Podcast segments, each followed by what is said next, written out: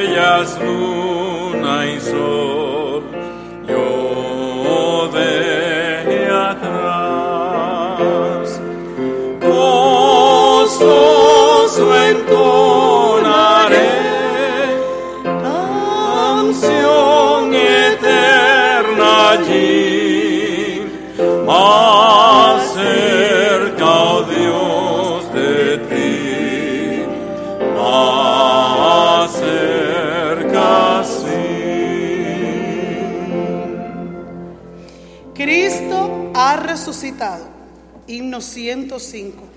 Cristo ha resucitado, aleluya. Ya la muerte ha vencido, aleluya. Con poder y con virtud, aleluya. Cautivó la, esclavitud. Himno 105.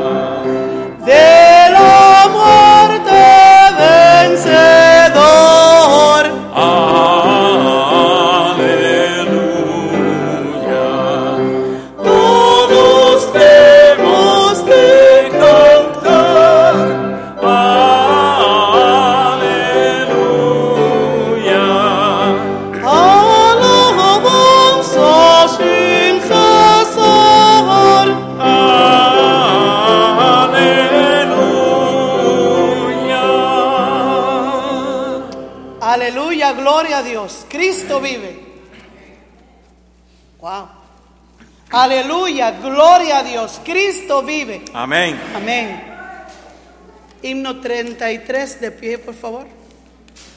Tu presencia.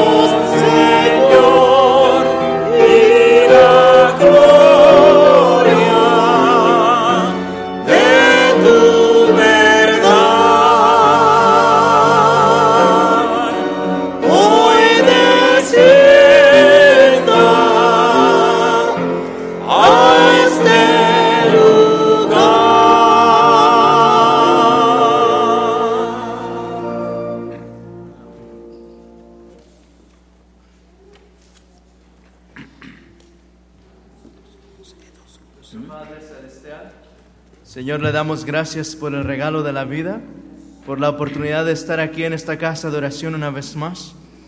Señor, en esta mañana queremos pedir, Señor, que por favor usted nos pueda conceder su presencia, que su Santo Espíritu pueda obrar en nuestros corazones, Sí, que nos pueda dar descanso y alivio del- de la labor de la semana, Señor, que en realidad nuestra experiencia en este sábado pueda crecer más y más en comunión con nuestro amado Salvador. Amén. Queremos pedir tu presencia, Padre, lo pedimos en Cristo Jesús. Amén. Amén. Eh, dice 120, pero es el 120 el linario viejo, 211 en el linario nuevo. Fija tus ojos en Cristo.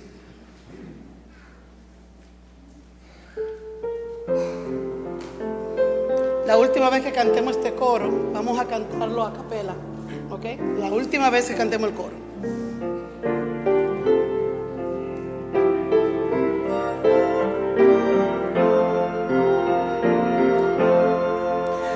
Te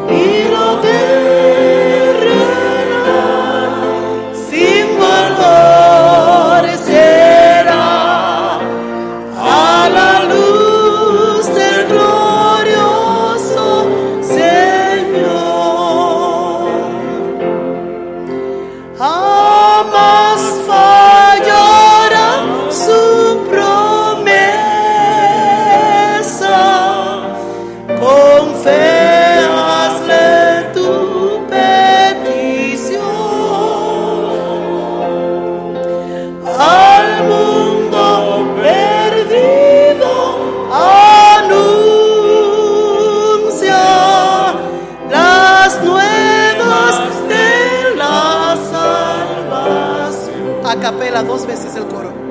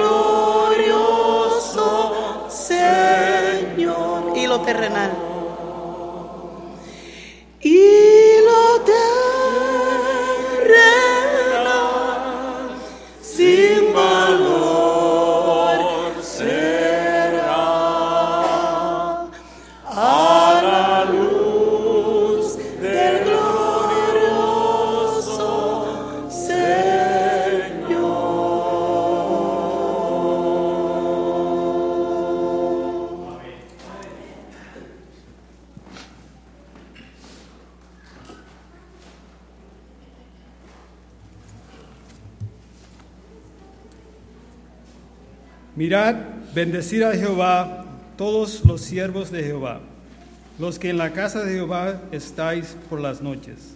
Alzad vuestras manos al santuario y bendecid a Jehová. Desde Sión te bendiga Jehová, el cual ha hecho los cielos y la tierra. Ahora, con toda reverencia, postrémonos para hablar con nuestro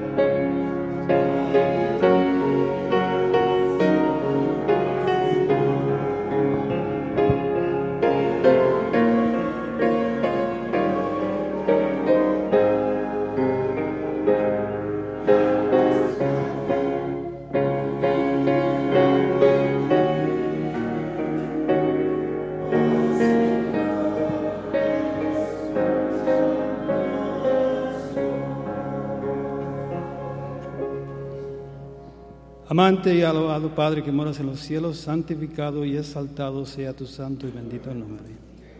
Señor, aquí venimos un grupo de tus hijos con el único propósito de darte honra y gloria, Señor, para alabar tu santo nombre, Señor, el único que merece ser alabado en el universo. Esta mañana, Señor, pido que tú estés con nosotros aquí, que tú seas nuestro director, que tu Santo Espíritu pueda hacer sentido para todos los que están aquí, Señor. Que nosotros podamos acercarnos hoy, en esta mañana, a ti, Señor, y, conocer de tu amor que tú tienes hacia nosotros, Señor. Somos pecadores. Pido perdón por todos los pecados que hemos cometido, Señor. Pecados que pecamos sin querer por nuestra naturaleza. Pecados que son eh, planeados, Señor, también. Pido perdón por ellos también, Señor. Pido que tú nos eh, limpie y que nos ayudes para que nosotros podamos ser aptos para estar delante de tu presencia, Señor. Derrama tu espíritu aquí en esta mañana, Señor. Pido que sea con el pastor que nos va a traer la palabra. Que esa palabra nos toque a lo profundo de nuestros corazones, Señor. Necesitamos de ti. Vivimos en los últimos días, como vemos las señales de los tiempos, Señor. Pero tenemos confianza en ti. Y como dijo el himno, fijamos nuestros ojos en ti y en ti tenemos paz y seguridad, Señor. Sé con nosotros, bendícenos y ayúdanos y cuando tú vengas, háblanos. En el nombre de Cristo Jesús. Amén.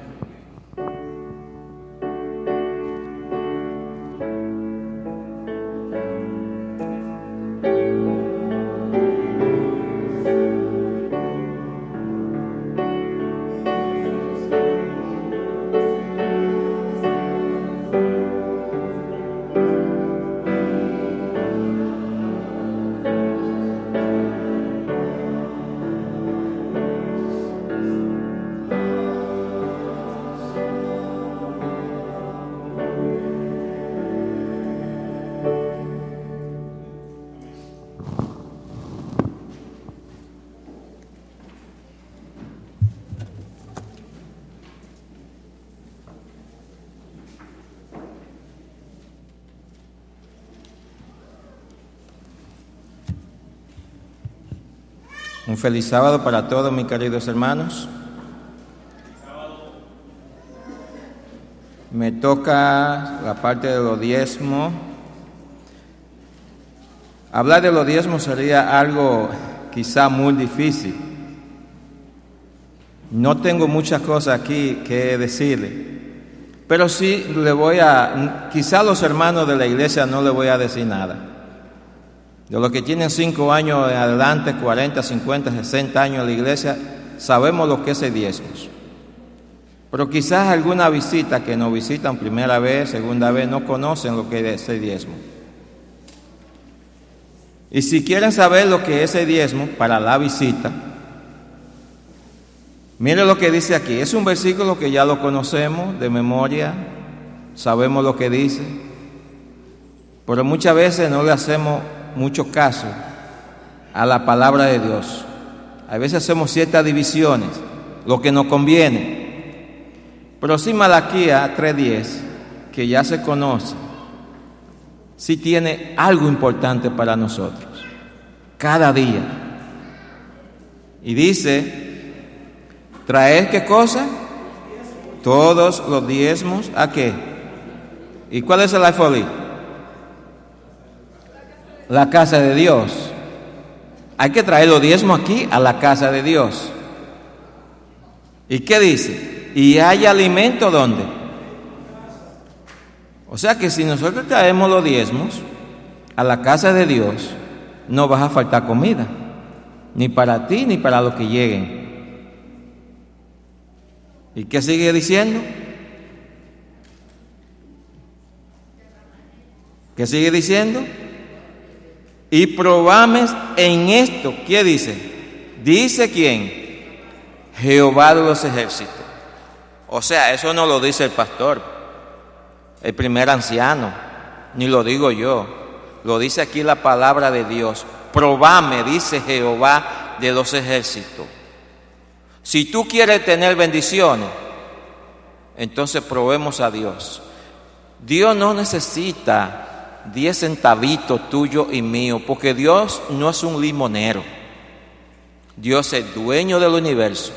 Dios es creador de esta tierra, creador de todo lo que tú produces y lo que yo produzco. Él es el dueño. Ahora, ¿tú quieres tener bendiciones? ¿Qué dice? ¿Qué dice más adelante? Abriré qué cosa? La ventana de los cielos y te daré bendiciones hasta que Hermano, a veces pensamos que usted tener la bendición es que usted tenga allí un faldo de dinero. En el banco tengo 100 mil, 200, 300 mil dólares. Esa es parte. Pero yo le voy a contar una experiencia propia mía. Kela, que ustedes la conocen, se casó y se crió casi aquí. Es flaquita y todavía sigue siendo flaca y tiene dos niños. Pero a esa flaquita yo nunca la llevé al médico. Nunca yo me recuerde, ahí está mi esposa, no me deja mentir. Nunca yo recuerdo que yo la llevé al médico. ¿Eso es bendiciones, sí o no? A mis hijos yo no lo he llevado al médico. Varones y hembras, ni uno ni pequeños. Ya después de grandes nosotros hemos ido al médico porque, obviamente, ¿no? Pero esas son las bendiciones, queridos hermanos, que Dios te da a ti, que tú no tengas que sacar de tu bolsillo para estar cada rato en el médico con tu hijo que te nació enfermo, que no tiene. Son bendiciones que sobreabundan. Traer los diezmos a la casa de Dios y tú tendrás bendiciones. No porque te vas a sacar la loto, no. Porque Dios te va a dar bendiciones de salud. Y vas a trabajar para tú poder traer los diezmos a la casa de Dios. Oremos. Dios Padre nuestro, bendito sea tu nombre. Y gracias porque tú pones en nuestros corazones ese deseo que tú tienes de sacarnos a nosotros ese egoísmo de traer esa parte que tú pides, no porque lo necesitas, sino para hacer tu obra en este mundo. Bendice la parte que tú has traído, lo que queda en nuestro bolsillo. En el nombre de Jesús. Amén. Los diáconos pueden pasar.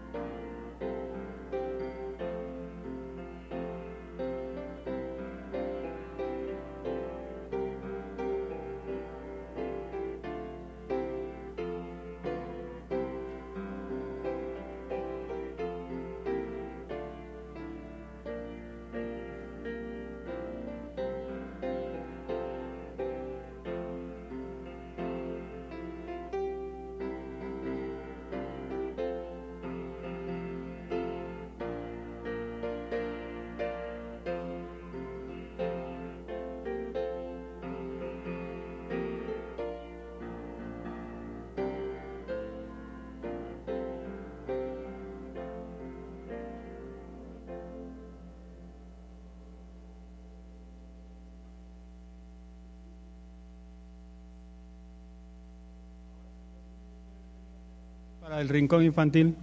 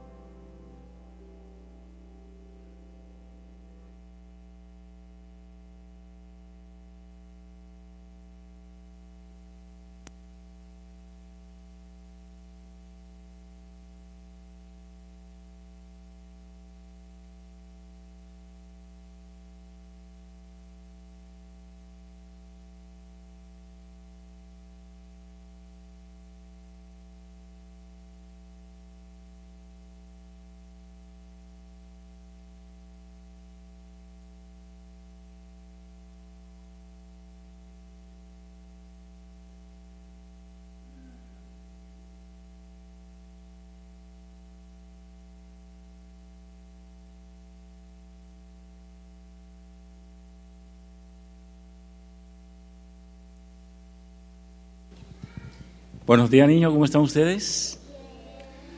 Saben, le tengo una historia muy importante hoy. Habían dos amiguitos, José y Francisquito. José, José, su padre, era cristiano. ¿Qué tú quieres? Espérate. Eh, ahora voy. José, el padre de José era un hombre cristiano, pero el amiguito de José no era cristiano, era amiguito de la escuela. Entonces, un día le dice Francisquito a José, oye, y cada vez que tú le, tú le, haces un, un, un, servicio a tu papá, que él te manda, ve a comprarme X cosa a la farmacia, ¿tu papá no te paga? Dice, no, mi papá no tiene que pagar. Ah, pues a mí sí. Mi mamá tiene que pagarme cada vez que yo comprarle algo. Dice, ¿cómo? ¿Y por qué? Dice, ah, porque cada vez que tú haces un servicio tú tienes que, que cobrar por ese servicio. Y José se va a la casa pensando en eso. Cuando llega allá, él le hace una lista a su papá. Él dice, papi, mira, eh, tú tienes que pagarme cuando yo te voy a, a la bodega a comprar algo. ¿Y por qué mi hijo? Ah, sí, porque yo te estoy haciendo un servicio y tú a mí no me pagas. Dice papá, ok, entonces papá agarró e hizo una lista. Dice José, por haberte dado, eh, eh, engendrado a ti, tú vas a tener que pagarme 10 dólares. José, por haberte atendido cuando tú eras un niñito, un bebé, tú vas a tener que pagarme 10 dólares más. Y así empezó José, el padre a explicarle a José lo que él tenía que él le debía a él. Y José, por el tamaño, por los libros que yo te compro para ir a la escuela, tú vas a tener que pagarme el costo de los libros. Y así fue el padre una por una, hasta que José fue cayendo en razón. Dijo, ay papi, perdóname, perdóname papi, porque la verdad yo me estaba llevando de un amiguito mío en la, escuela que no es cristiano. Así que perdóname papá, yo no lo vuelvo a hacer más. Dice, ok José, me alegro de eso, que tú hayas aprendido la lección, que tu papá no tiene que pagarte ni tu mamá a ti nada, porque tu padre y tu, ma y tu, pa y tu madre son los que te dan todo en esta vida. Así que algunos de ustedes tienen la costumbre de decir a su papá, a su mamá, que me tiene que dar dinero por, porque puse mi zapato en orden. Las hembras, que la mamá la ayuda, la llama, ven, ayúdame ahí fregando la, la, losa aquí, ya cuando van teniendo un tamañito. ¿Ustedes le piden a su mamá que le pague por eso? ¿Algunos de ustedes le piden a su mamá que le pague? ¿Verdad que no? Ah, pues entonces están aprendiendo una buena lección. Siempre recuerden, nunca se lleven de los consejos malos que le dan sus amiguitos en la escuela. En la, en la escuela. Siempre sigan las instrucciones de sus padres. Que Dios los bendiga. ¿Quién quiere orar? ¿Quiere orar? Vamos a orar. So, I were Johnny Open and I just do this. ¡No!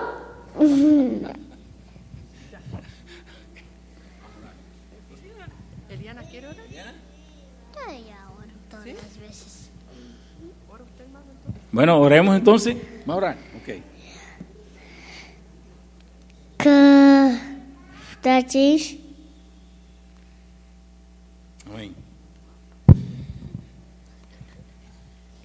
Padre nuestro que estás en los cielos, santo y glorificado sea tu nombre. Gracias Señor Jesús por este día santo que nos has regalado. Te pido que nos puedas bendecir y que nos cuides por el resto de este día. En el nombre de Cristo Jesús. Amén. Bien, muchas gracias niños. Con reverencia, sin correr, vayan a su asiento. Gracias. Y yo no hablo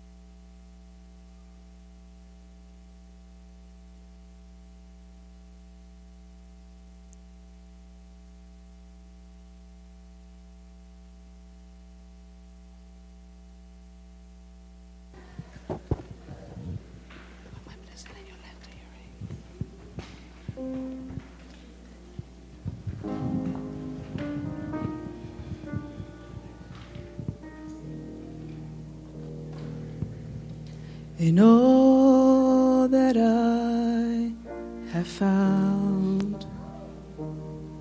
Your evidence abounds. I've always fenced your fingerprints if I just look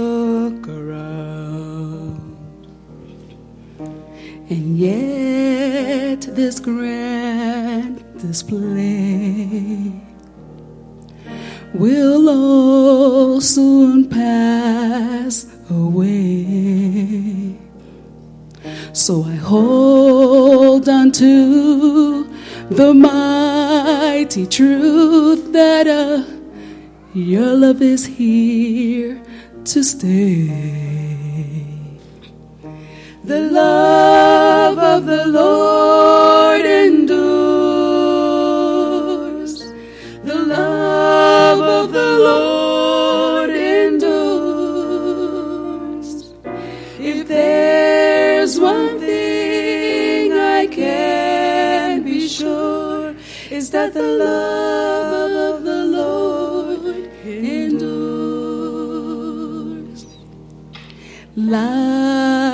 has let me down. In wealth, joy can't be found. I've looked for peace in all of these, but I have always found the love of the Lord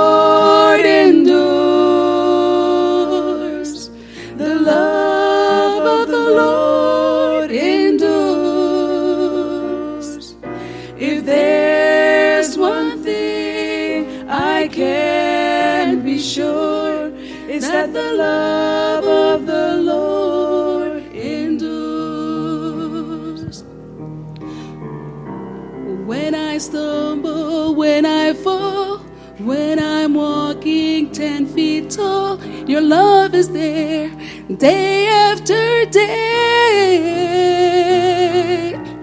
Even at the worst extreme, or after I have been redeemed, your love is there and it won't let me go. The love of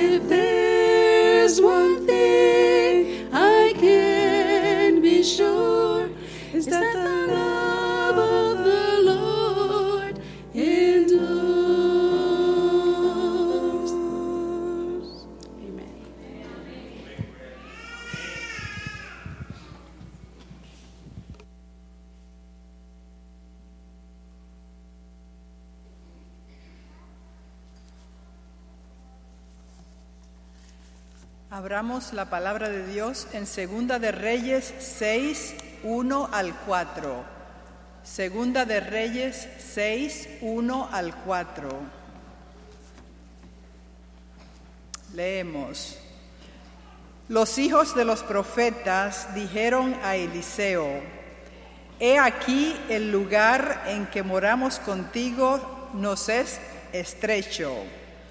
Vamos ahora al Jordán y tomemos de allí cada uno una viga y hagamos allí lugar en que habitemos. Y él dijo, andad.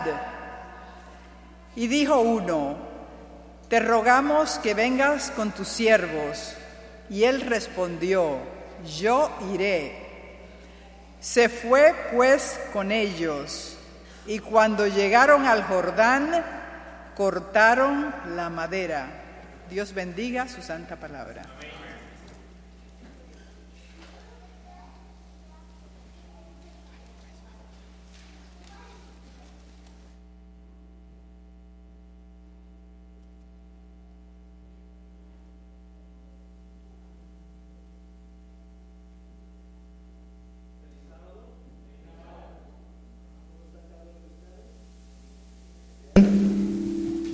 ¿Se escucha ahora sí?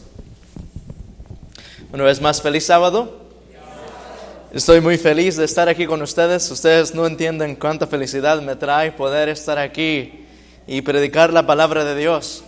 Y yo sé que aún más feliz está Dios por estar con nosotros. Él le encanta cuando podemos hablar acerca de Él, cuando podemos pausar de, del bullicio de la semana y venir a un lado y escuchar la, la voz de Jesús. Eso es algo que creo que alegra mucho a nuestro Padre Celestial. El tema para esta mañana, ¿alguien sabe cuál es el título del mensaje esta mañana? Ah, tenemos que leer los boletines, ¿verdad? la escuela de los profetas, la escuela de los profetas. Vamos a hablar un poco acerca de este tema, la escuela de los profetas.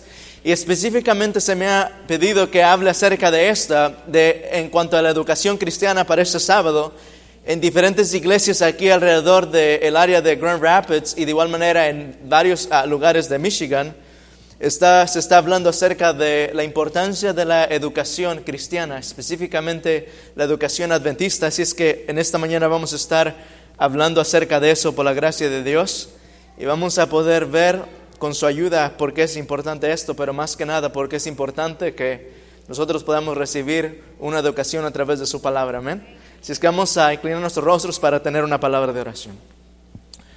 Nuestro Padre Celestial, Señor, en esta mañana queremos decirle que lo amamos con todo nuestro corazón, Padre. Es verdad que hemos de, muchas veces cometemos errores, tropezamos, ofendemos, Padre, pero en nuestro corazón, Padre, nosotros le amamos con todo nuestro ser.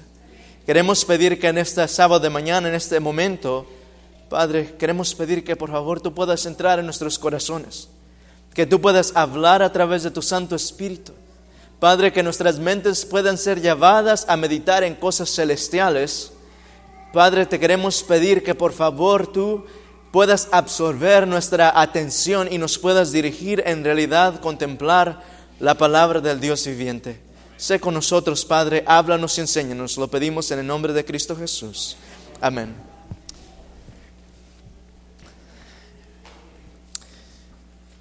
Tenía como, como siete años, tal vez, sí, como siete años, tal vez un poco más pequeño.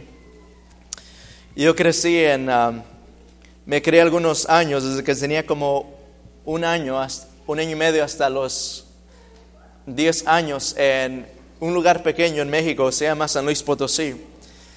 Y en ese lugar yo crecí en, una, en un lugar, un área muy rural. Y mi madre como una buena mamá me, y mi padre también siempre fue su anhelo decir, oh, queremos que este niño sea alguien que tenga éxito en la vida. Ese es el deseo de cada padre, amén. Amén, eso tiene que ser.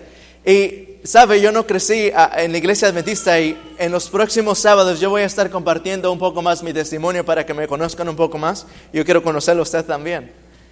Pero en esta ocasión mamá y mi papá me ponen en, la escuela y me ponen en el kinder y empiezo a aprender todas las cosas que la maestra me enseñaba y el abecedario y aprendí también a comerme el resistol, lo cual no tienen que hacer los niños y eran diferentes cosas que estaba aprendiendo en la escuela, ir con mis amiguitos.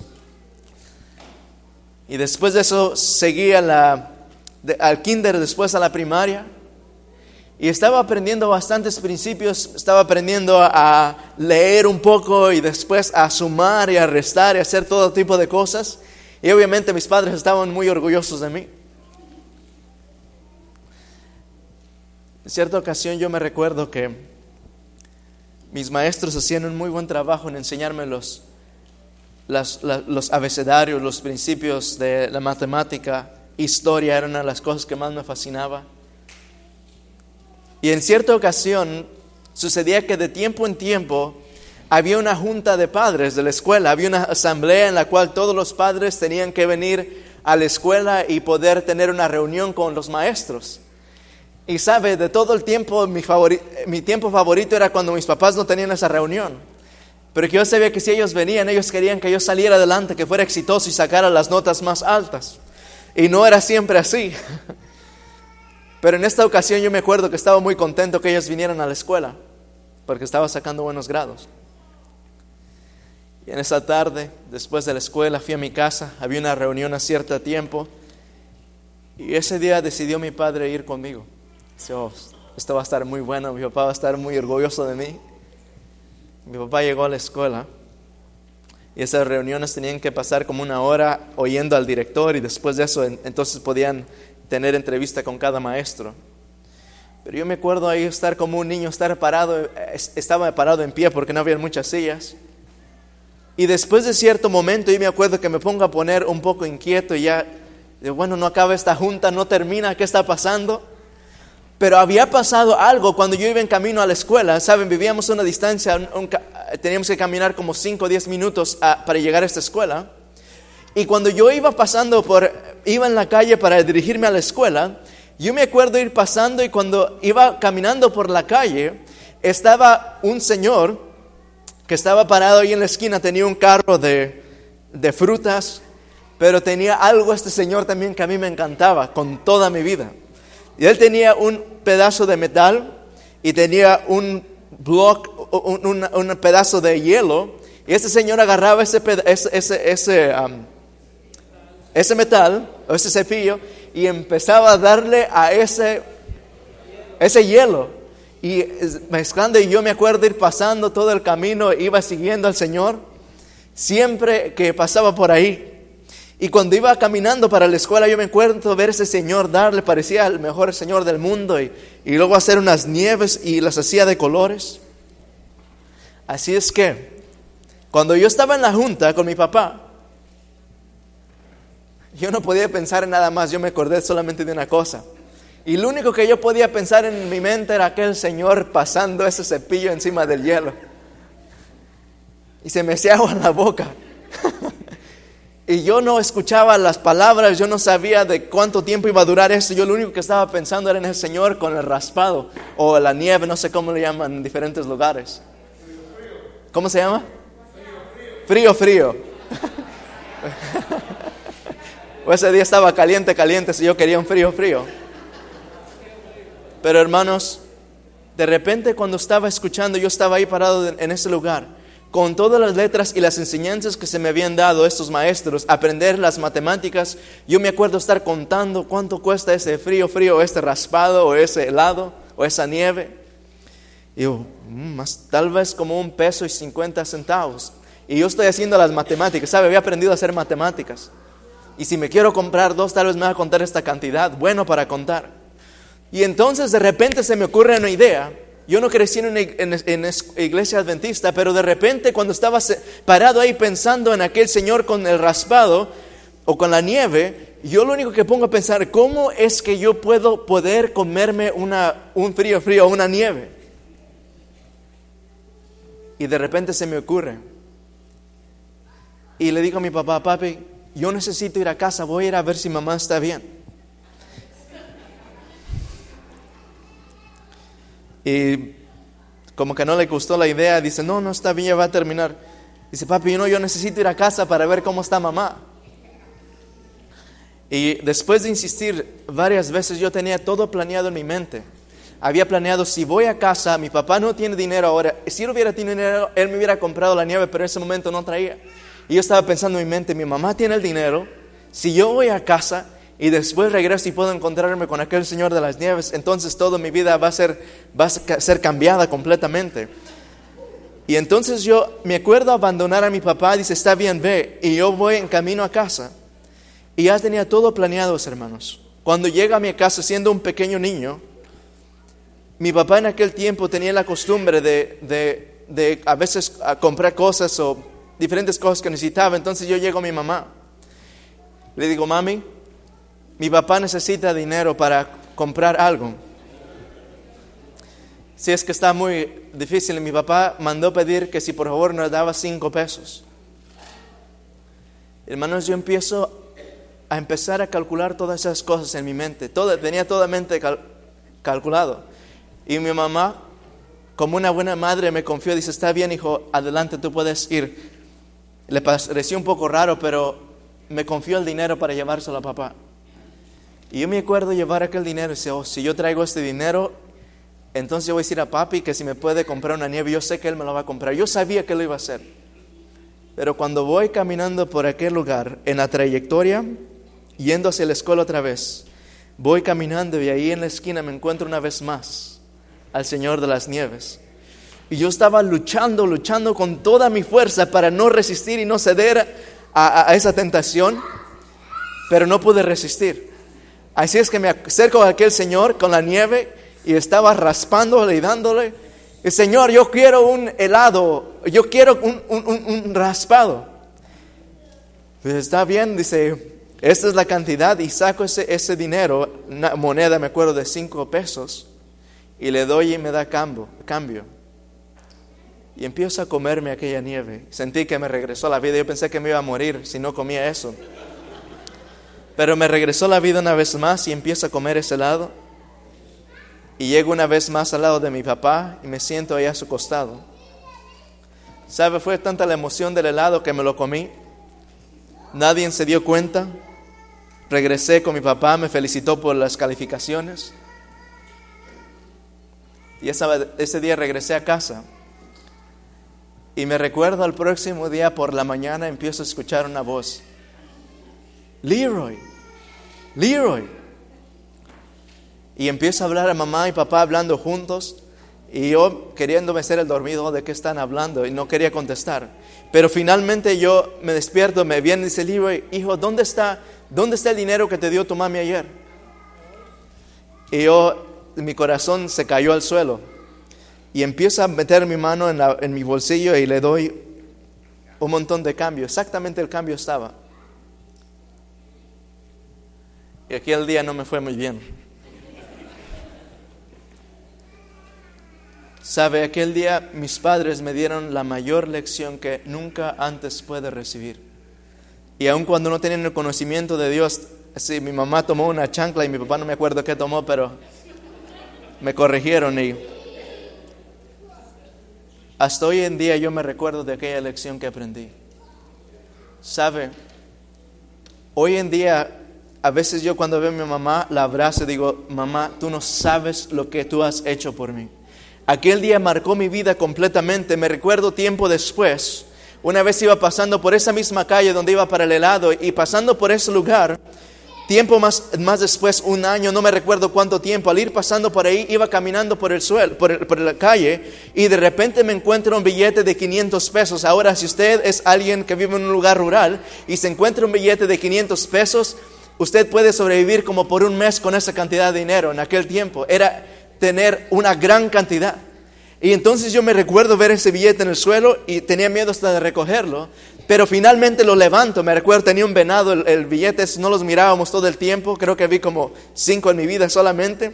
Y entonces me recuerdo agarrar aquel billete y iba por toda la calle a cada vecino, a cada persona que me encontraba. ¿Es este su billete? Disculpe señora, este es de usted. Y iba a cada vecindario tocando puertas para poder encontrar el dueño de esta persona, de este billete. Donde quiera que yo iba caminando, yo estaba tratando de buscar al dueño de aquel dinero. Hasta que finalmente me, tuvieron que hablar fuertemente. Dice, muchacho, este tú lo encontraste. No encontramos el dueño por ningún lugar. Dice, no, por favor, yo quiero encontrar al dueño. Por favor, ayúdenme a encontrar al dueño de este billete. Tenemos que regresarlo. Y los vecinos, mira, está bien, si quieres yo te lo guardo, pero usted es el dueño, Señor. No, entonces tenemos que encontrar al dueño. Y yo estaba desesperadamente tratando de buscar al dueño de aquel dinero. Años más tarde, hubo un caso en el cual tuve que ser llevado a corte por una situación que sucedió. Y en aquella, no tengo el tiempo para explicar todo el escenario, pero finalmente demostraron que alguien estaba estafándome ilegal, ilegalmente. Y entonces aquella persona la multaron y le dijeron que tenía que pagarme 17 mil dólares. ¿Cuánto dije? Tenía 17 años cuando eso sucedió.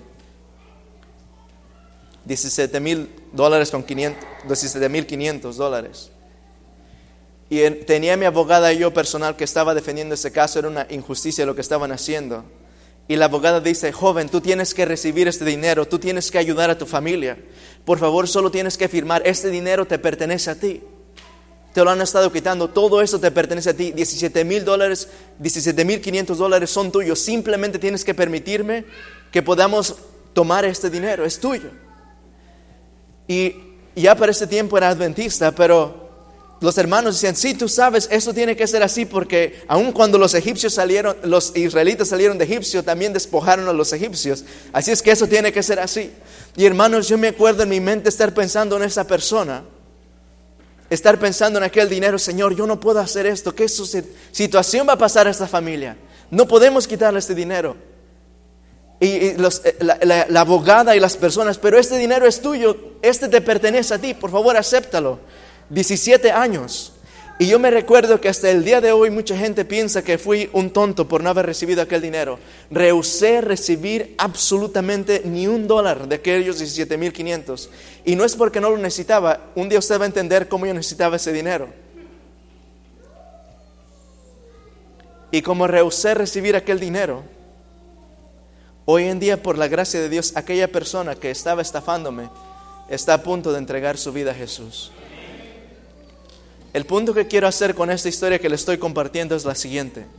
Aun cuando en la escuela me enseñaron a sumar, me enseñaron de historia, me enseñaron biología, me enseñaron ética, todas estas cosas, nadie me enseñó a temer a Dios y a decir, no robarás aun cuando toda esta escuela era una buena escuela y estaban enseñándome principios de, principios de matemáticas, principios de español, principios de historia, geografía y todas estas cosas, yo podía recitar cada una de estas cosas. Nadie me enseñó a temer en realidad la mejor educación que alguien puede recibir, que son los mandamientos de Dios. Hermanos, cuando yo empecé a entrar a la iglesia adventista y encuentro con estos tesoros que se llaman eh, eh, el libro La Educación, eh, el libro eh, Conducción del Niño y cada uno de estos eh, libros que tenemos hoy en día, en realidad sentí, me sentí estafado. I felt cheated. Y me di cuenta que Dios ha establecido un sistema en el cual cada hijo de Dios puede recibir una educación, no de acuerdo a las ordenaciones de este mundo, sino más bien al patrón que Dios ha establecido, que es el del cielo. Quisiera que ustedes vayan conmigo al libro de Génesis, Génesis capítulo 1, perdón, Génesis capítulo 2, Génesis capítulo 2.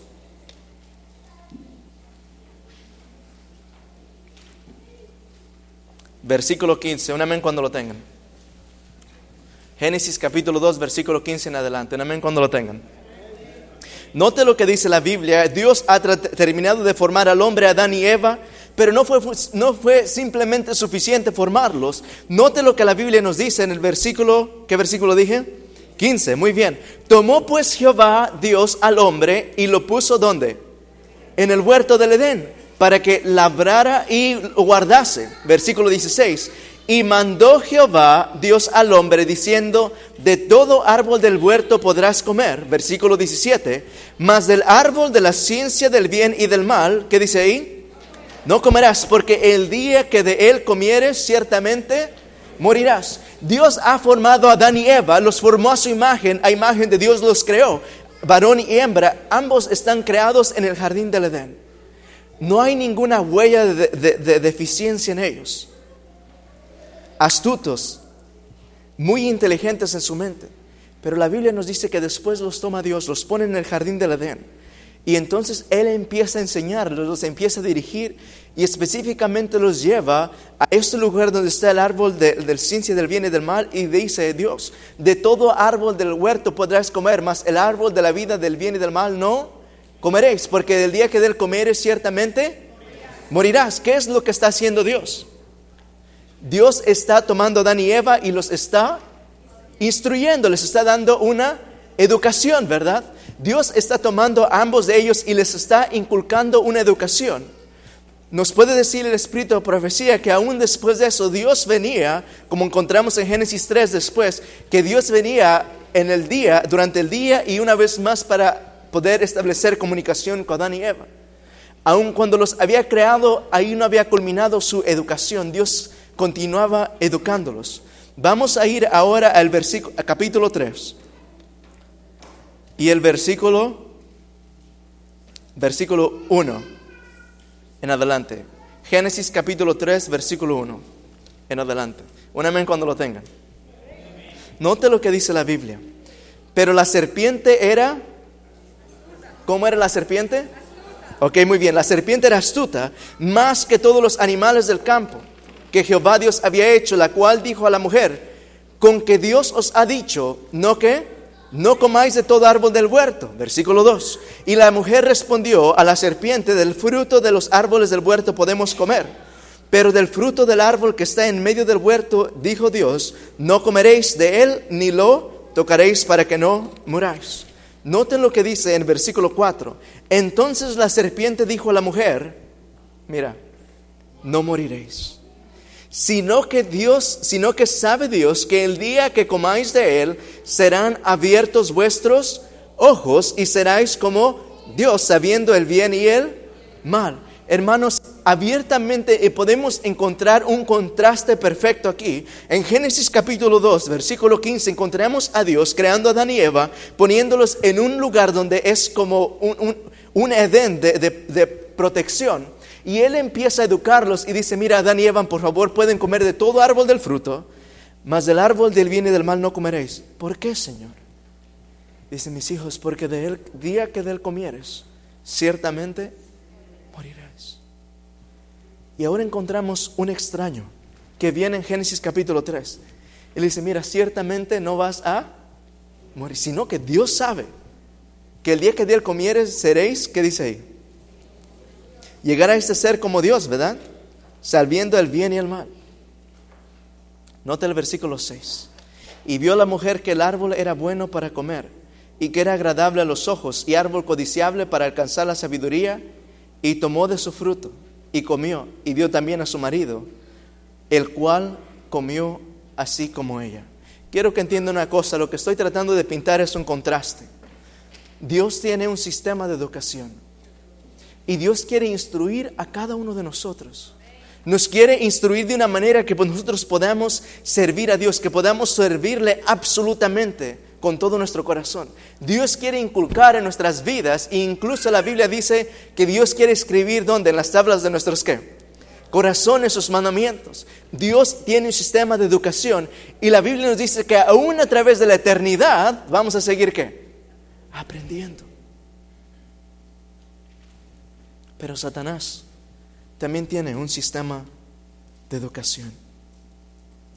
Él dijo a Adán y Eva, mira, no morirás, pero más bien sabe Dios que el día que de él comieres ciertamente serán abiertos vuestros ojos y seréis como Dios, sabiendo el bien y el mal. Este mundo tiene un sistema de educación y no es porque yo no, no tenga entendimiento en eso, pero hermanos, yo he pasado años en escuelas, en universidades, y ha sido una gran bendición para mi vida. He podido alcanzar diplomas por la gracia de Dios, que ahora al encontrar a Jesús estoy más feliz predicando la Biblia, es el libro de las ciencias. Pero he podido entender que aun cuando nuestras escuelas populares, como lo llama Espíritu de Profecía, estas instituciones nos hacen eruditos, nos hacen hábiles para poder entender letras, eh, para poder entender matemática, ciencia, geografía y todas estas diferentes materias. Pero ninguna de estas instituciones lleva a cabo el propósito por el cual Dios instituyó la educación. Y ese es el poder temer a Dios sobre todas las cosas. Ninguna de estas instituciones puede tener la capacidad de poder enseñarnos el temor a Dios. Sí nos pueden enseñar bastantes cosas a hacernos. Ahora, no quiero que malentienda, no quiero que usted vaya a decir, oh, vamos a ir a quemar las escuelas. Eso no es lo que yo estoy diciendo. Lo que estoy diciendo es que Dios ha instituido un sistema de educación para preservar a su pueblo. Quisiera compartir un par de escritos con ustedes en, espíritu profecía. Note lo que dicen las siguientes citas.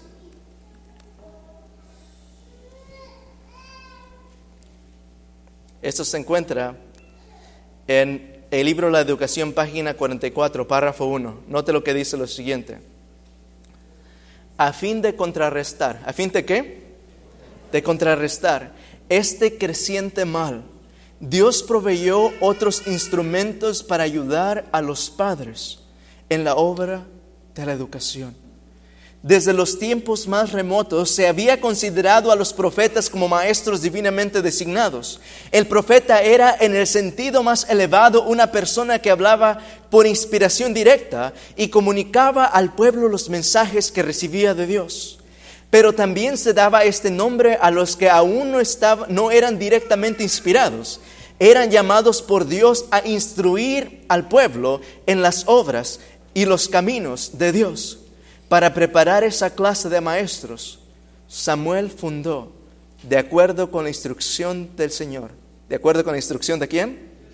Del Señor, las escuelas de los profetas.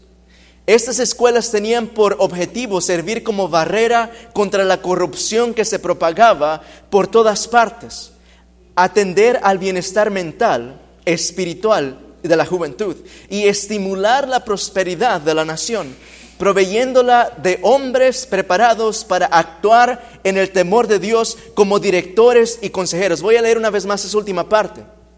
Note lo que dice. Estas escuelas tenían por objetivo servir como barrera contra la corrupción que se propagaba por todas partes, atender al bienestar mental y espiritual de la juventud y estimular la prosperidad de la nación proveyéndola de hombres. ¿Proveyéndola de qué? De hombres preparados para actuar en el temor de Dios como directores y consejeros. Con este propósito, Samuel reunió grupos de jóvenes piadosos, inteligentes y estudiosos que recibieron el nombre de hijos de los profetas. A medida que estudiaban la palabra y las obras de Dios, su poder vivificador activaba las energías de la mente y el alma y los alumnos recibían sabiduría de lo alto. Hermanos queridos, con todo mi corazón les digo que hoy en día Mientras que Dios está tratando de preparar un pueblo para que se encuentre con Dios. Dios está preparando un pueblo para que de este pueblo se levanten líderes, para de este pueblo se levanten pastores que puedan llamar solamente la verdad por su nombre y puedan denunciar el pecado. Dios está tratando de levantar a líderes espirituales que no sean cobardes, sino que sean valientes para poder enfrentar las últimas crisis que hemos de enfrentar al cerrar las últimas horas de salvación. Mientras que Dios está tratando de preparar a su pueblo, Satanás de igual manera está preparando a un mundo entero, haciéndolos astutos, hábiles, brillantes en la educación de este mundo. Y es una educación que es buena, pero más sin embargo no nos lleva necesariamente a poder entrar con perfecto acceso a la Canaán celestial. Voy a repetir eso una vez más. Detrás del telón hoy en día está algo sorprendente tomando lugar. No estoy diciendo porque soy un pastor y solamente quiero decir estas cosas, es porque yo mismo lo he experimentado. Nuestras escuelas populares enseñan varias cosas, es una gran bendición y es necesario que gente se instruya en estas áreas. Pero mientras que nos enseñan más y más de las ciencias de este mundo, le empiezan a quitar más y más de la ciencia del cielo y de un conocimiento de Dios. Jesús está queriendo preparar un pueblo para que pueda recibirlo, un ejército para que pueda estar en pie y poder hacer frente a los ataques que hemos de ver muy pronto. Pero de igual manera Satanás está tratando de sacar lo más posible a Jesús del corazón de cada uno de sus estudiantes. Vamos a ir muy rápidamente a 2 de Corintios, capítulo 4.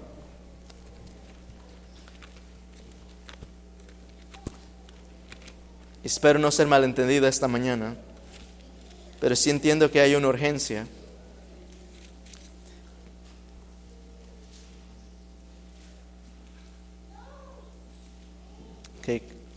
¿Qué, libro dije? Segundo de Corintios. Vamos a ir al versículo 3. Y antes de leer 2 Corintios capítulo 4, versículo 3, quisiera recordarles una vez más. ¿Se acuerdan cuando Satanás dijo a Adán y Eva, mira, no moriráis, sino que sabe Dios que el día que de él serán abiertos vuestros? 2 Corintios capítulo 4, versículo 3. Pero si nuestro evangelio está aún encubierto entre los que se pierden, está encubierto. Versículo 4. En los cuales el Dios, letra mayúscula, minúscula, en los cuales el Dios de este siglo, ese es Satanás, el Dios de este siglo cegó el entendimiento de los incrédulos para que no les resplandezca la luz del Evangelio de la gloria de Cristo, el cual es la imagen de Dios. Cuando Satanás en Génesis capítulo 3 está tratando de decirle a Adán y Eva que el día que de él comieren ciertamente serán abiertos sus ojos y serán como Dios, la Biblia nos dice en, en 2 de Corintios capítulo 4 que en realidad el trabajo que Satanás está llevando a cabo es, no es uno de abrir los ojos, sino más bien uno de cerrar los ojos. Satanás está tratando de cerrar los ojos para que no les brille la luz del glorioso evangelio de Jesús.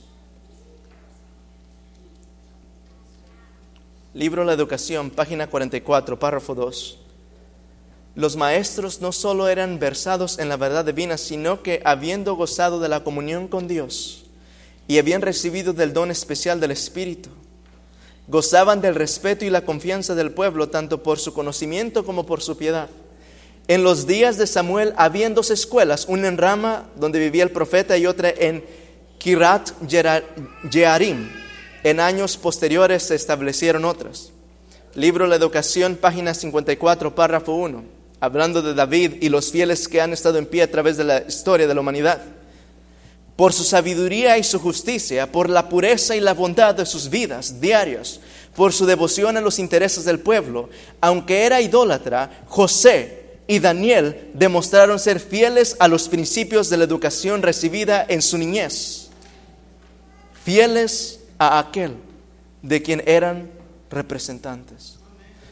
La historia de este mundo, hermanos, nos muestra una fila de hombres fieles que se han mantenido fieles a Dios. José, Daniel, el mismo David, eh, Daniel.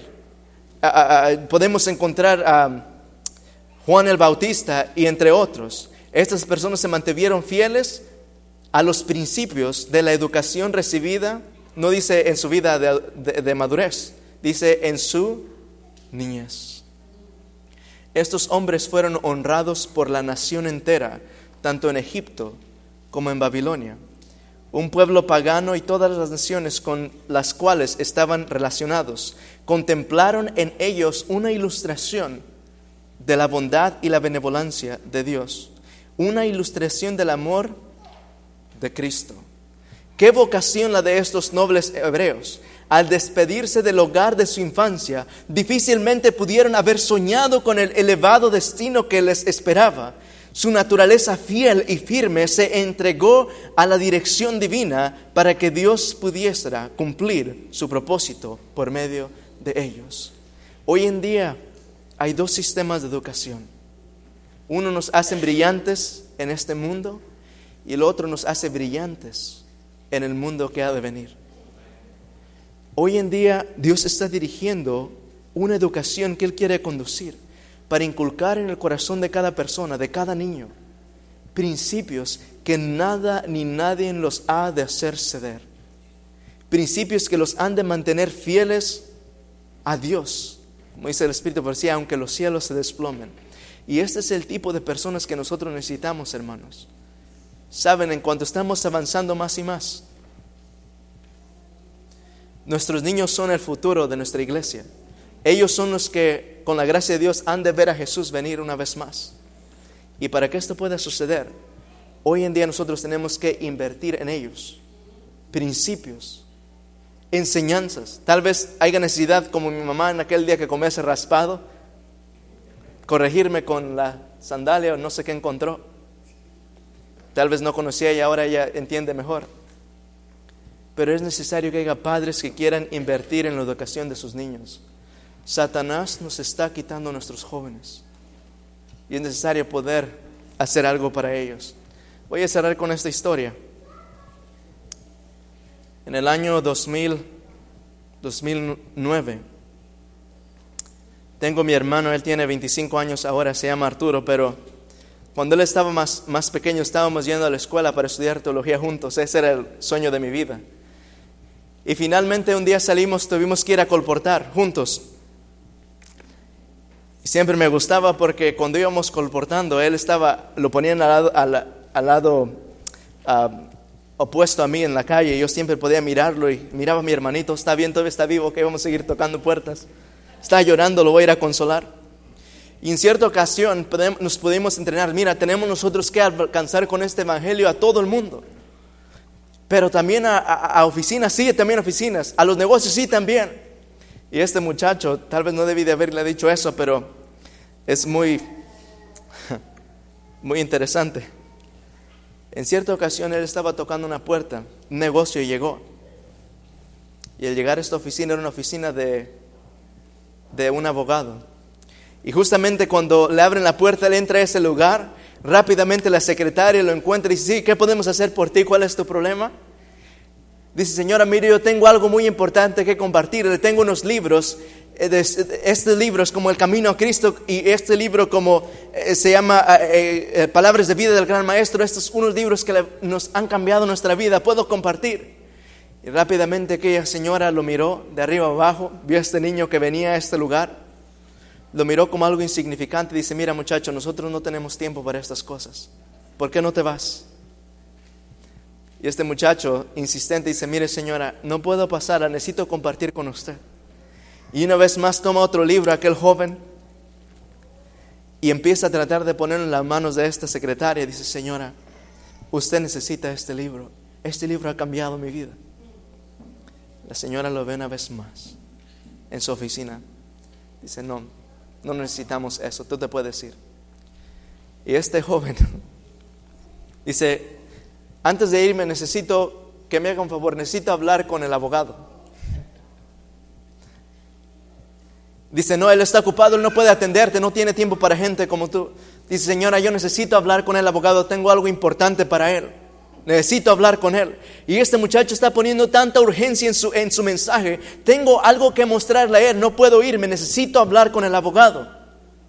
Dice, él no, tiempo, no tiene tiempo para ti, por favor, vete muchacho, ve, ve a la escuela o haz algo de productivo.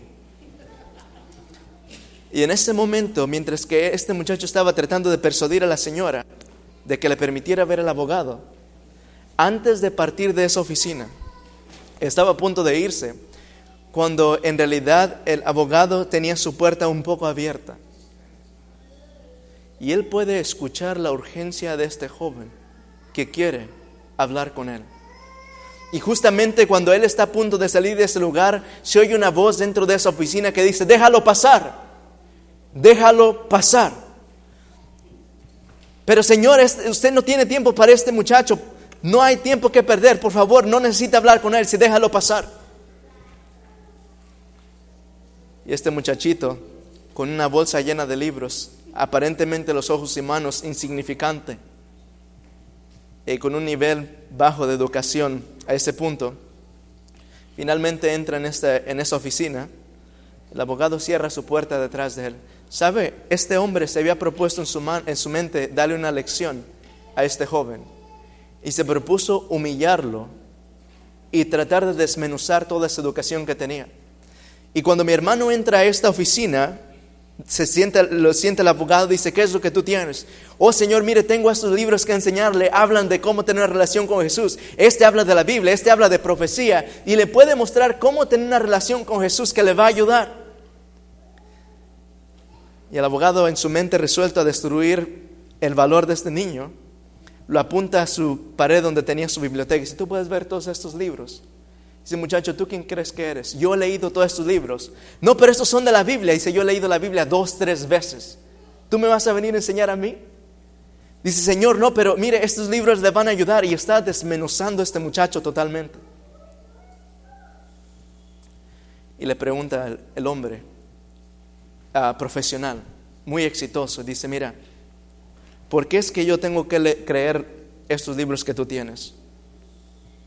Y mi hermano le dice, porque mi Dios es un Dios que tiene el poder para decirnos el futuro antes de que pase. Y dice el hombre, ¿cómo es así? Dice, sí, Señor, este Jesús que yo le muestro es más poderoso que todos sus libros que tú tiene, usted tiene en su biblioteca. Y empiezan a hablar para atrás y para adelante. Y empieza a decir, ¿cómo sabes que estas son las cosas? Tú no sabes de nada en este mundo. Dice, sí, dice, mire, en el libro de Daniel capítulo 2 nos muestra cómo Dios ah, ah, pudo predecir el futuro antes de que esto pasaba. Y este muchacho empieza a agarrar Daniel capítulo 2, Daniel capítulo 4 y quebrar parte por parte juntamente con la historia, corroborando los años, los días, completamente enseñando e instruyendo a un hombre que tenía un nivel alto de educación. Y cuando mi hermano decía, mire, de este periodo a este periodo estuvo este imperio de Babilonia. Y el hombre decía, sí, duró de este año a este año. Dice, está en la Biblia, sí, mira, aquí está. Y después de esto sigue este otro imperio. Luego Grecia, Medio Persia. Y después de, fue de, y el hombre siempre terminaba con la información, sí, de este año a este año. Había aprendido la ciencia, había aprendido la historia. Pero este hombre quedó completamente atónito y no podía entender que estas cosas estaban en la palabra de Dios. El hombre fue movido a lágrimas y con lágrimas en sus ojos tuvo que aceptar delante de aquel insignificante joven y decir, muchacho, yo no puedo entender, llorando, ¿cómo es posible que toda mi vida, con todos estos libros, todos estos diplomas, todo el dinero que tengo, todo el éxito, nunca yo he podido entender lo que tú entiendes?